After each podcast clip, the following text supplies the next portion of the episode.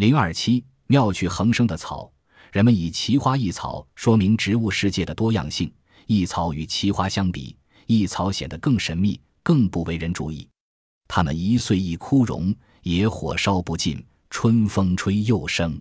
醉草埃塞俄比亚之利维纳山中的醉草，可谓人间一奇草。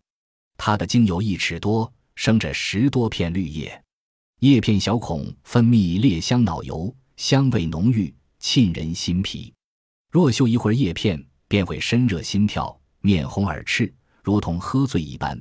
如在醉草旁坐上一刻钟，会被熏得烂醉如泥。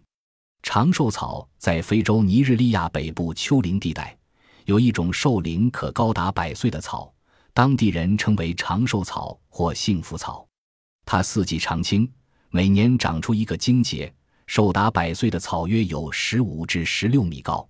在百岁草丛生的地方，那些高大的树木常被淹没在这些草丛之中。风流草在西双版纳的原始森林里到处长着一种会跳舞的风流草，它貌不惊人，其形状像落花生的植株。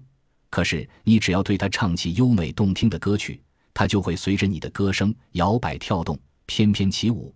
那生在主叶叶颈上对称着的两片嫩叶，也随着歌声一张一合。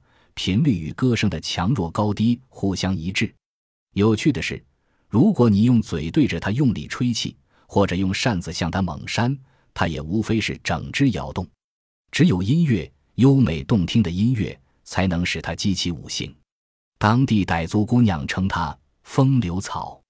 正在舞动的跳舞草，风流草之所以能闻歌起舞。是因为适当频率的歌声使它的音乐细胞产生了程度不同的舒张与收缩，因而引起枝叶的舞动，